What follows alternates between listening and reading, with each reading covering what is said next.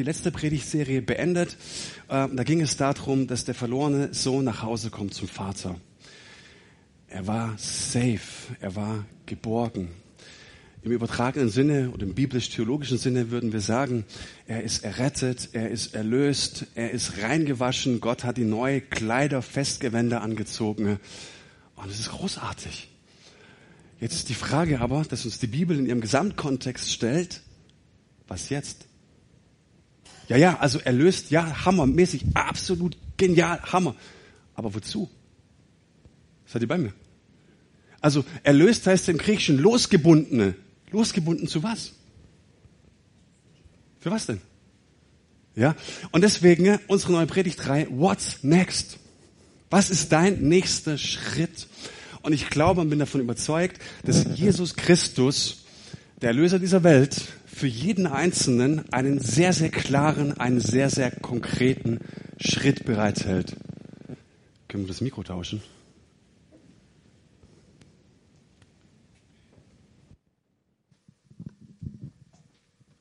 Dankeschön. So. Und es sind keine vage Schritte, sondern konkrete Schritte. Und meine These heute Morgen ist, Jesus hat für jeden Einzelnen einen sehr konkreten nächsten Schritt. Und wir haben in diesem März eine Predigtreihe und wir haben im März an jedem Donnerstag auch einen Jüngerschaftskurs.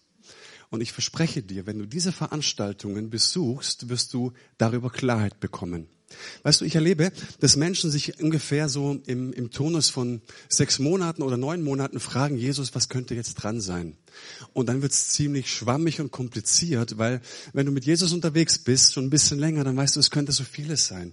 Vielleicht sollte ich mich bei jemandem entschuldigen, vielleicht sollte ich jemanden vergeben, vielleicht sollte ich meinem Nachbarn Blumen oder einen Kuchen bringen, vielleicht sollte ich irgendwas Großartiges machen, mich zu einer Evangelisation anmelden, vielleicht sollte ich mehr beten. Ja, was denn jetzt genau?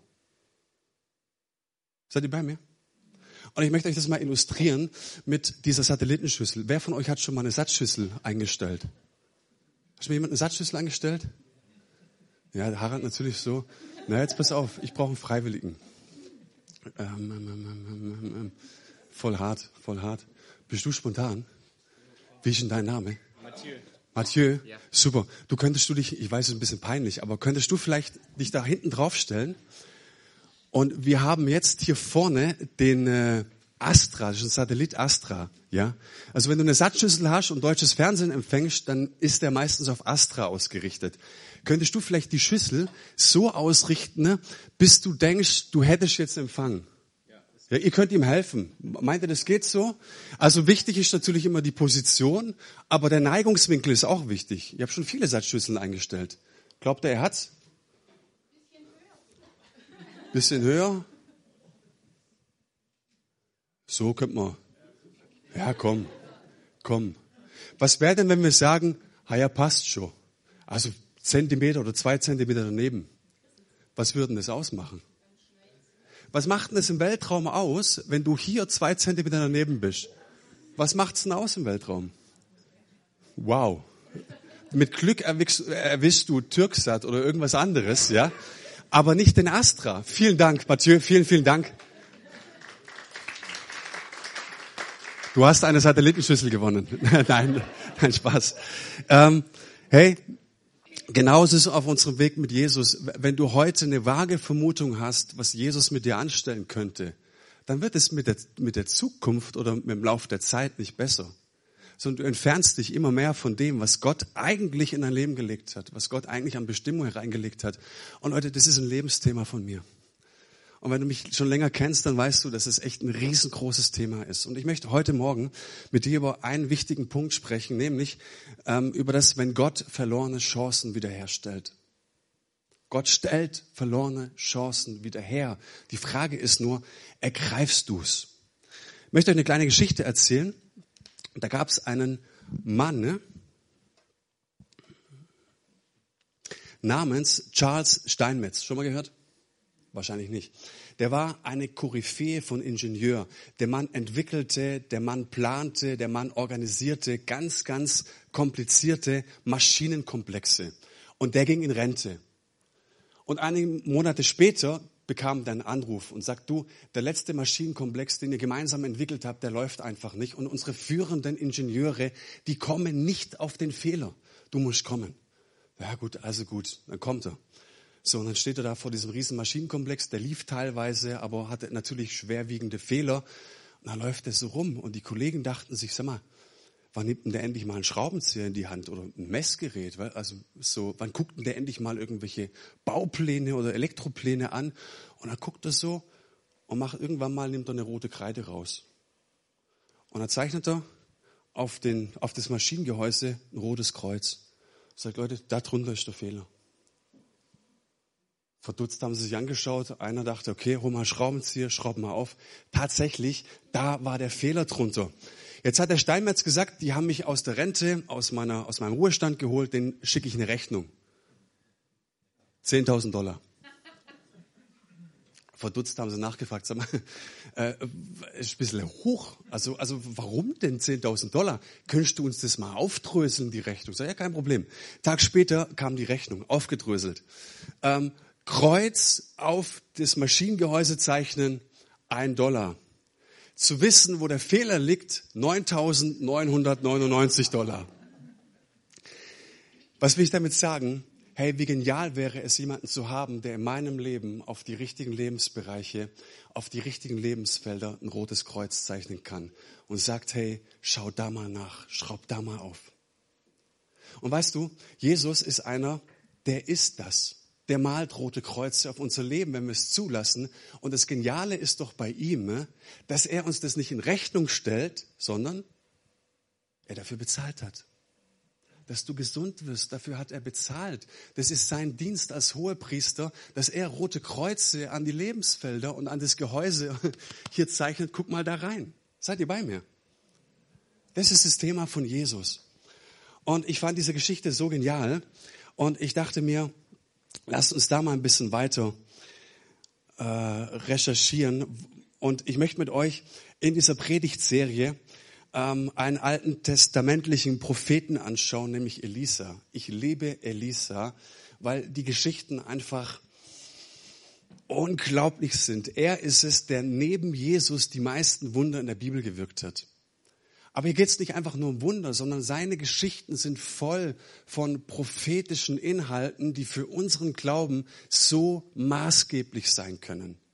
Elisa ist ein Knaller. Und ich möchte mit euch in das Leben von Elisa schauen und mal ans Ende seines Lebens schauen. Okay, wir zäumen das Pferd mal von hinten auf und wir schauen auf das Ende. Und ich möchte euch mal aus dem zweiten Buch Könige 13, 14 folgenden Vers lesen. Oder erstmal nur den ersten Satz. Lest bitte mal nicht weiter, lest nur mal ersten Satz, okay? Elisa, heißt es dort, wurde schwer krank und lag im Sterben. Riesenkoryphäe, den kannte jeder. Jetzt wird er schwer krank und liegt im Sterben. Und was jetzt kommt, ist unglaublich. Also Gott wird ihn nochmal richtig gebrauchen. Aber ich dachte mir so, allein dieser Satz bietet uns schon so viel Stoff zum Predigen. Da ist jetzt ein Mann Gottes. Und meine Güte, der Mann liegt im Sterben, Gott. Der ist schwer krank. Aber genial ist, dass der nicht aufhört, Mann Gottes zu sein, weil er im Sterben liegt, sondern er ist es. Und Gott gebraucht ihn noch selbst im Sterben. Was glaubst du, was Gott mit dir tun kann, weil du auch ein Mann und eine Frau Gottes bist, wo du quietsch fidel bist und lebendig bist? Weißt du, Gott will uns gebrauchen. Und du bist nicht nur ein Mann und eine Frau Gottes am Sonntag, sondern es geht los, wenn du am Montagmorgen der Wecker klingelt. Dann bist du ein Mann und eine Frau Gottes. Du bist es, wenn du in der Karibik in der Sonne liegst. Du bist es, wenn du mit 40 Grad im Fieber liegst. Du kannst es nicht abschütteln. Was wünschte ich mir, dass Menschen das entdecken? Ich bin ein Mann und ich bin eine Frau Gottes. Und das hört nicht auf. Und Gott möchte mich gebrauchen, egal wo ich bin. Jetzt muss ich aufpassen. Wir müssen zurückkommen. Jetzt kommt zu diesem schwer kranken Mann der König Joasch. Da besuchte ihn eines Tages Joasch, der König von Israel. Weinend beugte er sich über den Propheten und rief, mein Vater, mein Vater, du Beschützer und Führer Israels. Wer kennt sich mit den Königen ein bisschen aus? Die wurden rechtmäßig gesalbt, die Könige, ja, als Beschützer und Führer Israels. Er war der Beschützer und Führer Israels. Er war der Vater Israels. Und jetzt kommt er zu diesem ganz gewöhnlichen Menschen und es musste auf der Zunge zergehen lassen. Also mal angenommen, irgendjemand, der ein großartiger Typ ist, aber wirklich auch nicht viel Orden und Abzeichen hat und der Bundespräsident oder die Kanzlerin steht auf einmal auf der Matte. So ein Bild musst du dir vorstellen. Und jetzt kommt er natürlich in einer ganz, ganz großen Not und sagt, hey, ich bin am Ende, du Führer Israels, du Vater, du musst mir unbedingt helfen, ich brauche dich. Und da sehen wir, dass da jetzt einer mit dem Rücken zur Wand steht. Warum? Das erfahren wir ein paar Verse vorher. Da heißt es, Joasch tat, was dem Herrn missfiel und beging die gleiche Sünde wie Jerobeam, der die Israeliten zum Götzendienst verführt hatte. Nach dem Motto, wir tun einfach, was wir schon immer getan haben. Die anderen haben Mist gebaut, wir machen denselben Mist. Keiner kam auf den Gedanken, sich mal irgendwie zu verändern. Und was war die Konsequenz? Was ist die Konsequenz in unserem Leben? Wenn wir die Chancen entgehen lassen, die Gott uns gibt, das Mandat entgehen lassen, die Gott uns gibt, dann haben wir Konsequenzen zu tragen. Und die Konsequenzen von Israel waren, dass die Syrer eingefallen sind, mehrmals und alles kurz und klein geschlagen haben. Und jetzt, wo sie nur noch wenige waren, standen die Syrer schon wieder vor der Tür. Und Joasch wusste, das ist unser Ende jetzt. Und jetzt, in der tiefsten Stunde, in der Not, jetzt, wo es richtig, richtig weh tut, kommt er. Ist ihm vorher nicht eingefallen. Aber jetzt ist ihm eingefallen und er sagte sich, ich brauche den großen Propheten, er muss mir helfen. Jetzt steht er da ganz verzweifelt und ist total traurig und voller Sorgen. Warum? Weil er seine Augen auf das Falsche richtet, auf seine Niederlage, auf seinen Schmerz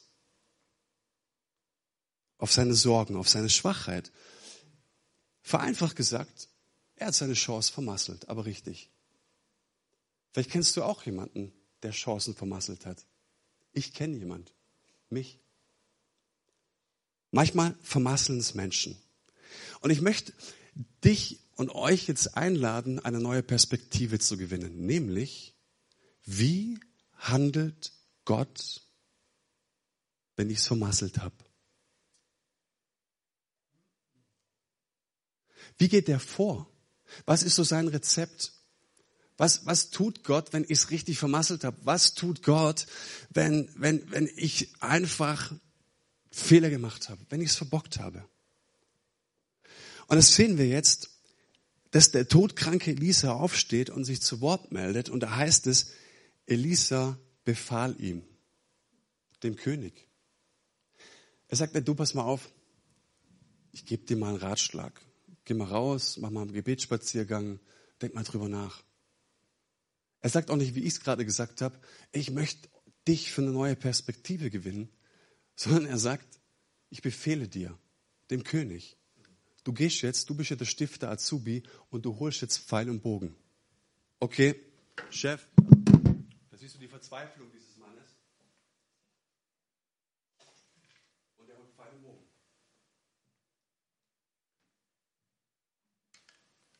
So, wie geht's weiter? Elisa forderte ihn auf, öffne das Fenster an der Ostseite. Also wir könnten jetzt hier das Fenster öffnen, machen wir jetzt einfach nicht, okay? So. Und spann den Bogen. Wer könnte, wer könnte einen Bogen spannen? Wer könnte mir da helfen? Habe jetzt gerade mein Mikro abgeben müssen. Das, Olli, komm. Spann mal den Bogen, ne? So. Hier ist die Zielscheibe. Mach mal den Ständer hier weg. Das ist keine Deko. Vorsicht, warte, lass mich erst vorbei. So. Wir machen das jetzt, was hier steht, okay? Als er den Bogen gespannt hatte, spann mal, legte Elisa seine Hände auf seine Hand. Vorsicht. Okay? So, so ging das jetzt vor sich. Und sagte, Schieß. Wow. Kaum hatte Joasch den Pfeil abgeschossen, ne? und jetzt hört zu, jetzt möchte ich euch für diese neue Perspektive gewinnen, rief der Prophet, dieser Pfeil ist ein Siegespfeil, ein Zeichen des Herrn, dass er euch gegen die Syrer helfen wird. Bei Affek wirst du sie vernichtend schlagen. Wisst ihr, was hier passiert ist? Hier, das war eine prophetische Zeichenhandlung. Der Sieg war noch nicht da, aber Elisa sagt, indem du diesen Pfeil abgeschossen hast, kannst du mir den bringen? Wenn, als du ihn abgeschossen hast, hat sich in der unsichtbaren Welt etwas getan und der Sieg war schon deiner. Du siehst es noch nicht, aber der Sieg gehört dir jetzt schon. Das ist die neue Perspektive. Das ist Glauben. Vielleicht ist es dir ein bisschen zu charismatisch, aber Gott handelt einfach so. Und vielleicht sagst du, sag mal, was ist denn eigentlich hier passiert? Ich, ich lese diese Geschichte immer ziemlich kritisch, als ob ich es das erste Mal lesen würde. Und, und ich gehe da dran und sage, sag mal, also ganz ehrlich, äh, da kommt jetzt einer, der sucht Hilfe, der will jetzt ganz konkret Hilfe haben, okay? So. Und, und was hättest du erwartet? Was erwartest du, wenn du zum Berater gehst, zum Therapeuten, zum Seelsorger? Ich erwarte vielleicht ein Zehn-Punkte-Programm, eine Strategie, Schritt für Schritt zum Erfolg. Vielleicht erwartest du einen Schlachtplan, eine Exit-Strategie. Vielleicht dachte er auch, und ich lege ihm das jetzt mal in, in den Mund, vielleicht dachte er sich auch, ich knüpfe mal an den Erfahrungen an. Also das, was wir gewohnt sind. Was sind wir so gewohnt? Na, ich denke zum Beispiel mal, ah Elisa, ich denke an deinen Vorgänger, der Elia. Da gab es doch diese heiße Geschichte, als ihr da geflohen seid und dann warst du mit deinem Knecht unterwegs und der Knecht ist vor dir aufgewacht und auf einmal hat er gesehen, wie eure Feinde euch umlagert haben.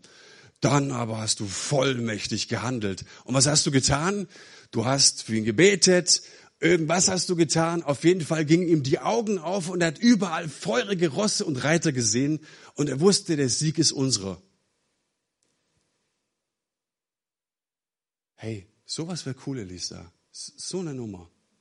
Das wäre das wär echt der Hammer. So, so, so könnte es laufen. Aber Gott tut nichts dergleichen.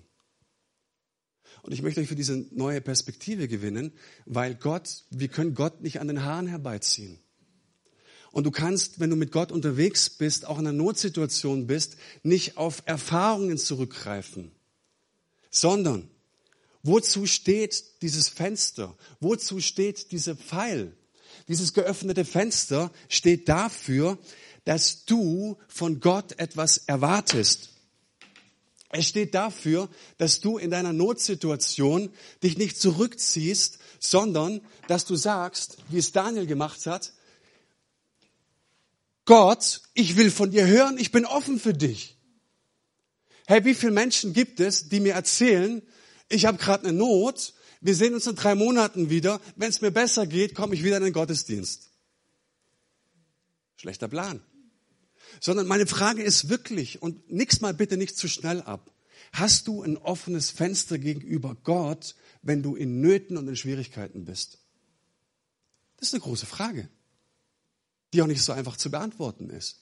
Vielleicht ist es keine Not, aber vielleicht hat Gott dir etwas ins Herz gelegt, einen Traum. Und Gott sagt, hey, ich wünsche mir, dass, dass, dass, dass du einen Unterschied im Leben von anderen Menschen machst. Manche Menschen träumen.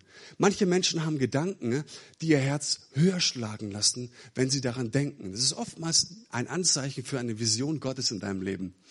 Und meine Frage ist, gibt es so etwas? Vielleicht dauert es auch schon zu lange. Aber hast du trotzdem noch diese Erwartung gegenüber Gott, dass er handelt in deinem Leben? Oder hast du dich vielleicht mit deinem Schicksal schon zufrieden gegeben und gesagt, naja, ich erlebe es schon seit Jahren, Gott handelt nicht, Gott kann nicht. Der zweite Punkt, die Pfeile. Für was stehen die? Ich habe es gerade schon gesagt. Es ist ein Zeichen in der unsichtbaren Welt, dass Gott den den Sieg schon geschenkt hat. Kennst du das Beinahe-Prinzip? Es gibt es eigentlich nicht offiziell, ich habe es erfunden, ich gebe es zu. Aber was hat denn der Olli jetzt gerade hier gemacht? Er hat doch klar fokussiert, oder? Und dieser Pfeil steht dafür, dass Gott dir einen klaren Fokus schenkt, auf was du deine Aufmerksamkeit richten sollst. Dafür steht dieser Pfeil. Jetzt kommen wir zu diesem Beinahe-Prinzip. Hast du 1999 Champions League geschaut, Finale? Da spielte Bayern gegen Manchester United in Barcelona. Basler machte das 1-0. Dann hatte Bayern äh, oftmals noch die Chance zum 2-0, aber sie vermasselten es. Und gefühlt wusste jeder, der das Champions League Finale geschaut hat, Bayern macht es. Bis zur 90. Spielminute. Da kam ein Eckball rein und Manu machte das 1-1. Und ich so, okay, jetzt geht's halt in die Verlängerung. Aber eine Minute später kam noch ein Eckball und das Unmögliche passiert. Manchester United machte das 2 zu 1. Ich bin kein Bayern-Fan, aber das tut weh, wenn du sowas siehst. Und sorry, aber ich krieg sowas nicht aus meinem Kopf. Das ist einfach gespeichert. Aber was ich, was ich definitiv auch noch weiß, ist, als ich Sammy Kufur sah, der lag am Boden so zusammengekrümmt und er schlug sekundenlang auf den Boden, auf den Rasen und sagte sich, verdammt doch mal. Wir haben doch 90 Minuten lang schon unsere Hand am Pott gehabt. Und ich merke, wir Christen sind der einzige Verein, die sich damit zufrieden geben. Beinahe. Beinahe hätte ich es gehabt. Kennst du diesen Zustand des Wassers kurz bevor er kocht? Also wenn ich für die Kids koche, die lieben Spaghetti. Und du stehst mit der Spaghetti-Packung da, hast du schon aufgeschnittene und natürlich schmeißen wir sie ins gekochtes Wasser. Und kennst du diesen Zustand, wenn es schnell gehen muss? Das Wasser kocht fast, aber es hat noch nicht den Aggregatzustand erreicht. Und du sagst, komm on, auf geht's jetzt. Komm, koch endlich. Und das kann manchmal nervig sein. Und wenn ich dann in mein eigenes Leben schaue, denke ich oftmals, hey, es gibt tatsächlich einfach ein paar Momente, es gibt vielleicht ein paar Felder in meinem Leben, wo das Wasser fast kocht, aber auch nur fast, so ganz beinahe, aber es kocht eben nicht. Manchmal sagen Menschen, hey, fast oder beinahe hätte ich mein Leben mit Jesus echt auf die Reihe bekommen. Fast hätte ich wäre ich konsequente Schritte im Glauben gegangen. Fast hätte ich mich mal mit dem Thema Taufe auseinandergesetzt. Fast hätte ich mich mal mit dem Thema Spende auseinandergesetzt. Fast wäre ich mal in eine Kleingruppe gegangen. Fast wäre ich regelmäßig in die Gottesdienste gegangen. Aber auch nur fast. So ganz beinahe. Fast hätte ich meinem Gott wirklich geglaubt und vertraut. Fast hätte ich die Verheißungen Gottes in meinem Leben ernst genommen. Aber dann kam der Alltag und dann kamen die Sorgen, dann kamen die Geldsorgen, die Not und die haben mir eben die Sicht versperrt. Aber fast hätte ich es geschafft, tatsächlich meine Berufung zu leben. Und ich merke tatsächlich, dass wir Christen der einzige Verein sind auf dieser Welt, die sich mit diesem beinahe Prinzip zufrieden geben. Was machen wir? Wir verwechseln es mit Gnade und Barmherzigkeit. Kennst du den Radrennfahrer Marcel Kittel? Der hat 2017 ein Rennen gewonnen mit sage und schreibe sechs Millimeter Vorsprung. Sechs Millimeter. Und er hat im Anschluss gesagt, es war definitiv mein knappster Sieg. Und ich dachte, wow, sechs Millimeter unterscheiden ne, große Freude zu einer großen Trauer und einer großen Enttäuschung. Und wisst ihr, was der Zweite gesagt hat?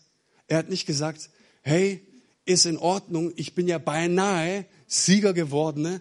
Beinahe wäre ich ja auch mit ihm auf dem, dem Treppchen gestanden, sondern er war tief frustriert. Dieses Interview gibt es. Der hat sich mit fast nicht zufrieden gegeben. Und jetzt ist der ein oder andere hier. Ich kenne sie doch. Ja, aber es ist ein bisschen leistungsorientiert. Das ist ein leistungsorientiertes Evangelium, Manuel. Das geht nicht. Das kann ich nicht. Also das ist ja wirklich echt nur auf Leistung. Also, nö, das glaube ich nicht.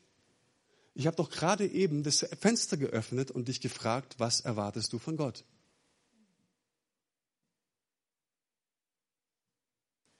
Paulus sagt uns im ersten Korintherbrief, die Koryphäe aus dem Neuen Testament, mit welcher Gesinnung wir ins Rennen gehen sollten. Und er sagt, lauft so, dass ihr fast gewinnt. Lauft so, dass ihr gewinnt. Er sagt nicht, passt schon, sechs Millimeter dahinter, come on, Gott hat Gnade. Nein, er sagt so, lauft so, dass ihr gewinnt. Wenn ihr antretet, dann so, dass ihr tatsächlich auch den Sieg davon tragt. Und ich stelle fest, mit diesem Beinahe-Prinzip oder diesem Passt-schon-Prinzip wirst du in deinem Leben nicht die Durchbrüche bekommen, die Gott für dich vorbereitet hat. Warum? Weil es deine Bestimmung ist, dass du Gottes Ziele erreichst. Kennst du die zwei wichtigsten Termine in deinem Leben? Die zwei wichtigsten Termine in deinem Leben ist einmal deine Geburt Und zum Zweiten ist der Tag, an dem du herausfindest, für was du geboren wurdest. Darf ich euch mal herausfordern? Wende mal das Beinahe-Prinzip an diesen zwei Punkten an.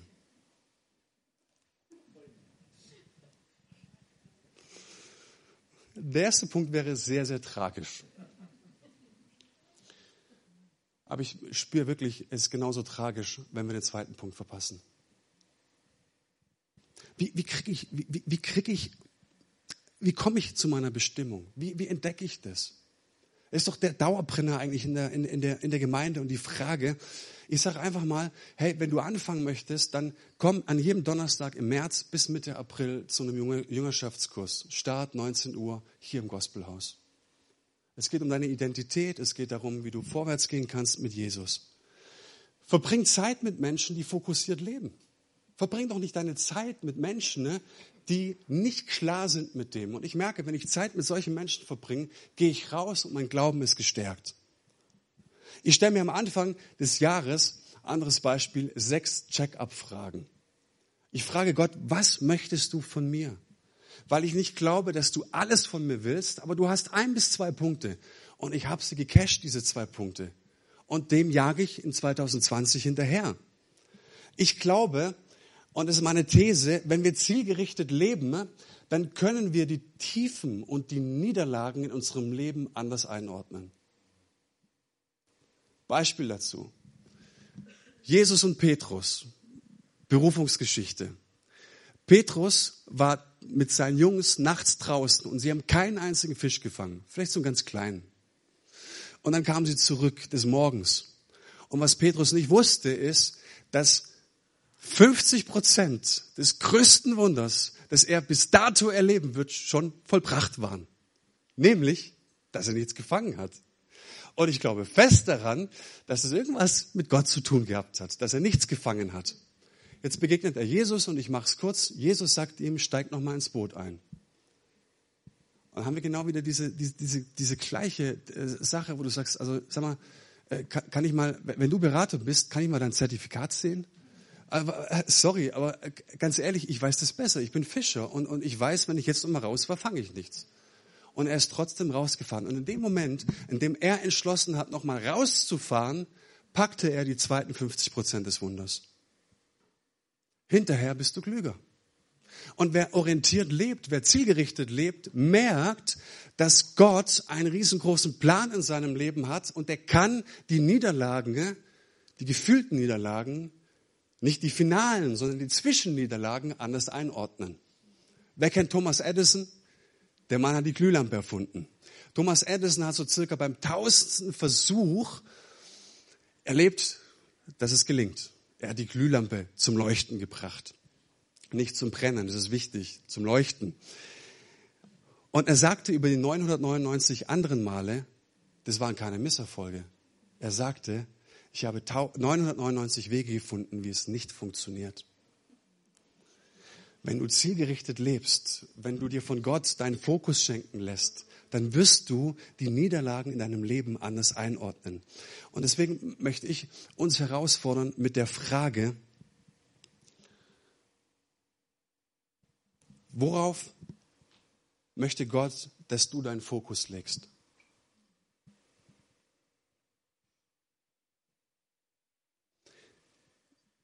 Vielleicht sind es Beziehungen, die im Argen liegen. Vielleicht sind es tatsächlich konkrete Schritte, die du im Glauben gehen sollst. Aber was ist dieser nächste Schritt? Worauf sollst du heute Morgen, ne, wenn Gott spricht, und wir wollen nachher auch eine Gebetszeit nehmen, worauf sollst du ganz konkret deinen Fokus legen? Und ich bin davon überzeugt, dass Gott heute Morgen sprechen wird. Jetzt geht's weiter. Und ich finde es so gut, eigentlich hätte ich jetzt richtig Bock auf einen Kaffee. Wirklich. So, wenn wir jetzt einen Abend sprechen würden, komm Gott, Fenster auf, hab offen, er gibt dir das Zeichen und alles ist gut. Aber was jetzt passiert, hat mein Glauben und mein Denken völlig überstiegen. Es übersteigt, was ich gewohnt bin. Jetzt geht es darum, dass der zweite Befehl an den König geht. Und da heißt es jetzt, nimm nun die anderen Pfeile in die Hand. Joasch nahm sie und Elisa sagte, schlag damit auf den Boden. Dreimal schlug Joasch auf den Boden und dann hielt er inne. Warum jetzt die Aktion? Ist doch alles geregelt. Gott, ey, ist alles in trockenen Tüchern. Vielen Dank, wir machen Worship Night raus. Echt voll gut. Ich, ich poste es auf Instagram. Hey, du hast was gegeben. Ich glaube, es wird kommen. Aber jetzt geht's weiter. Und jetzt soll er die anderen Pfeile nehmen. Und auch wieder so ein bescheuerter Vorschlag. Also, wo, wo haben wir sowas schon mal gehört? Jetzt nimmst du die, also den Pfeil abschießen ist sehr gut, aber die Pfeile zu nehmen und auf dem Boden zu dreschen, was soll denn das? Darf ich dich einladen, die Perspektive einzunehmen, dass wir einen transzendenten Gott haben? Und dass wir diesen Gott nicht einfach an den Haaren herbeiziehen können, wie wir es wollen. Dass wir diesen Gott nicht einfach in Schubladen stecken können, wie wir es manchmal gerne hätten, sondern dass dieser Gott ein eigenständiges Wesen ist, mit klaren Gedanken über mein Leben und mit klaren Lösungsansätzen für dein Leben. Seid ihr bei mir? Warum dieser Pfeil? Dieser Pfeil, ich habe es eben schon gesagt, der wurde von König Joasch abgeschossen und der stand in der unsichtbaren Welt für den Sieg. Jetzt gibt es eine Frage.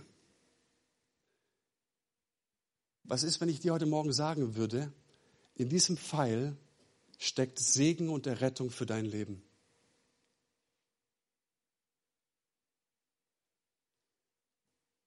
Was wäre dein Pfeil? Was wäre konkret dein nächster Schritt? Was ist, wenn Gott heute Morgen dich herausfordert und sagt, hey, pass mal auf, ich habe dir so oft Gebete zu Füßen gelegt. Ich habe dir eine Gemeinschaft, eine Gemeinde zu Füßen gelegt. Ich habe die Kleingruppen zu Füßen gelegt. Ich habe euch die Bettina zu Füßen gelegt. Ich habe dir zu Füßen gelegt, dass du konkrete Schritte gehst. Warum lässt du es liegen? Und dann sagen wir zum Schluss, naja, ich habe es einfach nicht erkannt. Aber wir haben einen übernatürlichen Gott.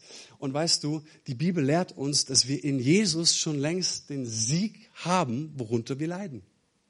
Der Sieg ist schon da. Wir sehen ihn nur nicht jeden Tag.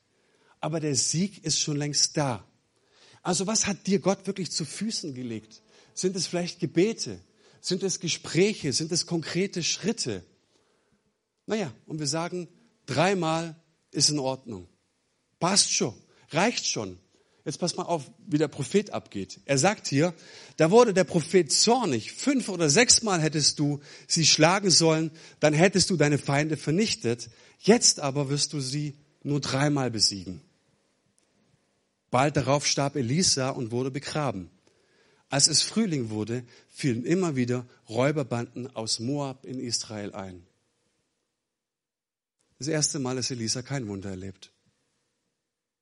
Warum? Was König Joasch in dem Moment nicht verstanden hat, dass es eine Gunst und eine Gnade Gottes in seinem Leben ist. Dass Gott in diesem Moment eine verpasste Chance wiederherstellen will. Und dreimal war nicht genug.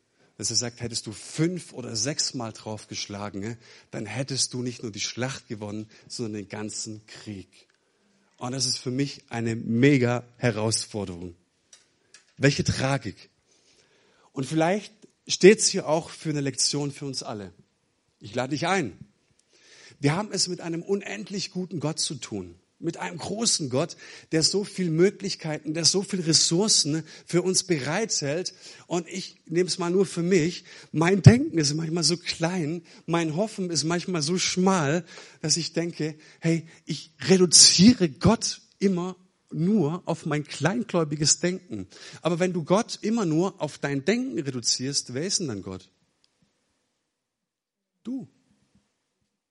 Wir haben einen Gott, der im Übernatürlichen wohnt und der uns Sieg gegeben hat.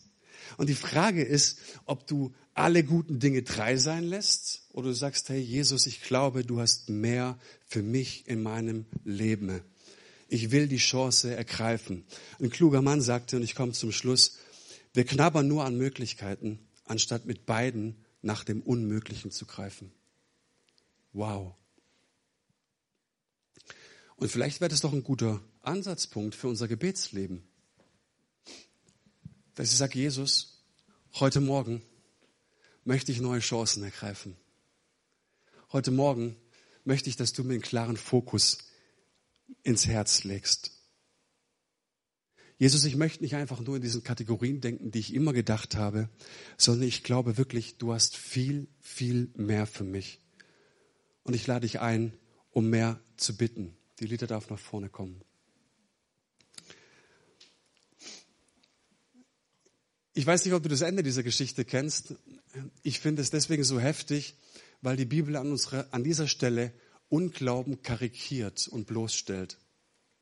Da gibt es jetzt das Ende der Geschichte, da heißt es, eines Tages wollte man im Dorf, wo Elisa begraben lag, einen Mann beerdigen. Plötzlich tauchte einer dieser Banden auf, weil sie schnell fliehen wollten, warfen die Trauernden den Toten in Elisas Grab. Kaum aber war der Tote mit den Gebeinen des Propheten in Berührung gekommen, wurde er wieder lebendig und stand auf. Halleluja. Ich weiß doch, ich, ich, kenne jetzt meine theologischen Freunde, die sagen, Manu, es ist echt ganz, ganz knapp am Grad, also diese, ist eine Gratwanderung, das hört sich alles nach Werksgerechtigkeit an. Du musst ergreifen, du musst schießen, du musst dir zeigen lassen. Aber die letzte Story hier sagt mir, was haben denn die beiden getan, dass der lebendig wurde? Wer hat denn von den beiden mehr geglaubt? Der Elisa oder der da eben begraben wurde? Wenn wir ehrlich sind, keiner. Und deswegen möchte ich dir heute Morgen zusprechen, du brauchst keinen riesen, aufgepimpten, tiefer gelegten, breit bereiften Glauben, sondern was du brauchst, ist ein Glauben an einen großen Gott, der Wunder in deinem Leben wirken kann. Das ist das Thema. Und ich lade dich ein, Gott möchte Chancen wiederherstellen. Und ich lade dich ein, diese Perspektive einzunehmen, dass seine Antworten, dass seine Möglichkeiten, dass seine Heilungsmethoden sehr, sehr unterschiedlich sein können. Und ich habe dieses Herzensgebet für dich heute Morgen, dass du folgenden Schritt gehst.